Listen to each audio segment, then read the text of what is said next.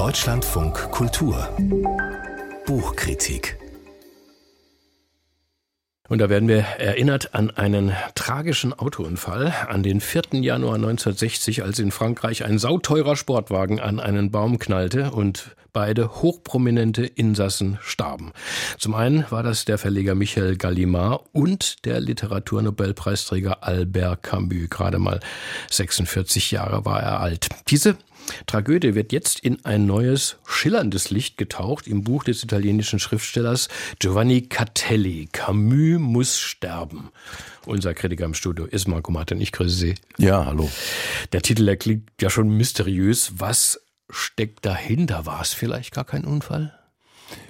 Er geht Indizien nach, die nahelegen, dass es kein Unfall war.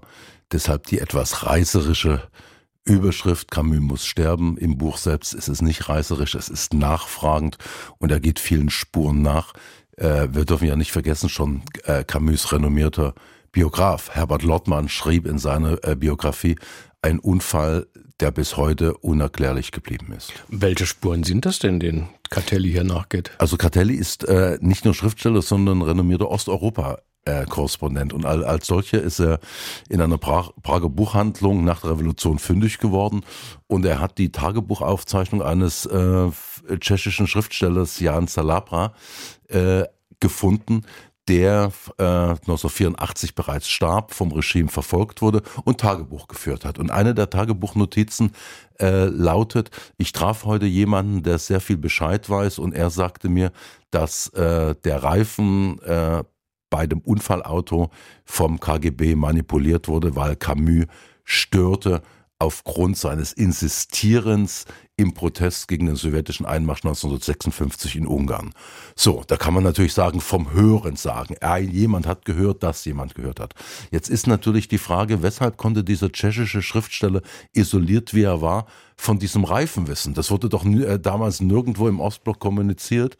Zweites, der italienische Autor dieses Buches bekommt dann Anrufe merkwürdige Anrufe. Man sagt ihm, äh, sie sind da in einer interessanten Spur äh, auf, äh, äh, sie sind einer äh, interessanten Spur dann äh, gefolgt, könnte vielleicht auch in die Irre führen, vielleicht ist es auch eine Sackgasse. Lassen Sie die Vergangenheit lieber rühren. Er trifft enigmatische Leute, die sich sehr merkwürdig verhalten und sagen, wir sind immer noch da. Äh, sie drohen nicht, sondern sie geben subtil Hinweise. Und der dritte Hinweis ist dann, sie sagen, das könnte so gewesen sein, dass es der Ostblock gewesen ist. Es könnte aber auch sein, dass es der französische Geheimdienst war, der weggeschaut hat, weil, und das ist nun wirklich erwiesen, äh, unter de Gaulle war der äh, französische Geheimdienst von KGB-Agenten unterminiert. Was, wenn Camus auch gestört hätte in der äh, Aussöhnung zwischen Frankreich und Russland? Kurz nach Camus Tod kam Khrushchev für eine lange Reise nach Frankreich und dann äh, trat äh, paar Jahre später ähm, de Gaulle aus der NATO aus. Man könnte sagen, Camus störte. Man könnte sagen. Ich formuliere es im Konjunktiv. Das wird ja immer gewaltiger, hey, diese, diese, diese Konstruktion. Also ich bin, bin, bin beeindruckt. Ähm, wie geht es denn Ihnen? Hat Sie das überzeugt oder denken Sie, da ist was dran?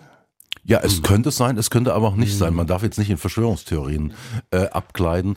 Äh, es hätte nicht geschadet, wenn der Autor auch zwei Indizien gebracht hätte, die gegen die These stehen. Äh, Sie hatten den Wagen erwähnt, Sie haben ihn sauteuer genannt. Ja, ja. Das war auch ein amerikanischer Motor in einer eleganten französischen Karosse. Das Ding war down störanfällig. Die Firma, die das produziert hat, ging äh, ein paar Jahre später pleite. Das ist das Erste. Das Zweite ist, äh, es wird der sowjetische Außenminister erwähnt, der so, ähm, äh, ich würde sagen, so furios und mordlüstern gestimmt war, dass er sagte, dieser Mann muss weg. Kann möglich sein. Aber ein sowjetischer Außenminister, der auch nur ein Jahr im Amt ist, der dem KGB KGB-Mordbefehle gibt. Also da würde ich schon sagen, da ist die sowjetische Hierarchie anders strukturiert gewesen.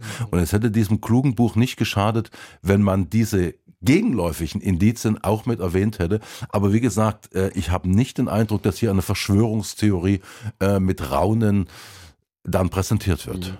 Ähm, Albert Camus Biografie und Werk sind nur viel beschrieben und durch und durch erforscht. Ähm, erfahren wir denn so durch Catellis Recherchen auch, auch, auch Neues über ihn oder nur diese Krimi-Geschichte. Absolut. Und ich glaube, das, was wir Neues über ihn erfahren oder wieder entdecken können, dank mhm. dieses Buches, ist für mich noch spannender als die eigentliche Mordthese. Störfaktor Camus, ja? Der mhm. Störfaktor Camus, der sich angelegt hat damals mit der äh, pro-sowjetischen Pariser Intelligenzia und gesagt hat, ich bin gegen Konzentrationslager, egal von welchem System sie äh, errichtet werden.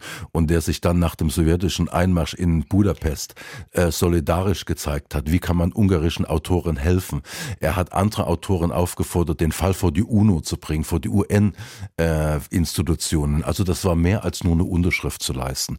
Das war Camus Camus-Ethik, die dann wirklich im Praktischen äh, die Resultate gezeigt hat und dass er natürlich dann äh, Russland oder die damalige Sowjetunion arg verstört hat mit seinem Renommee als moralisch geradezu unantastbarer Nobelpreisträger. Also das ist nachvollziehbar. Mhm.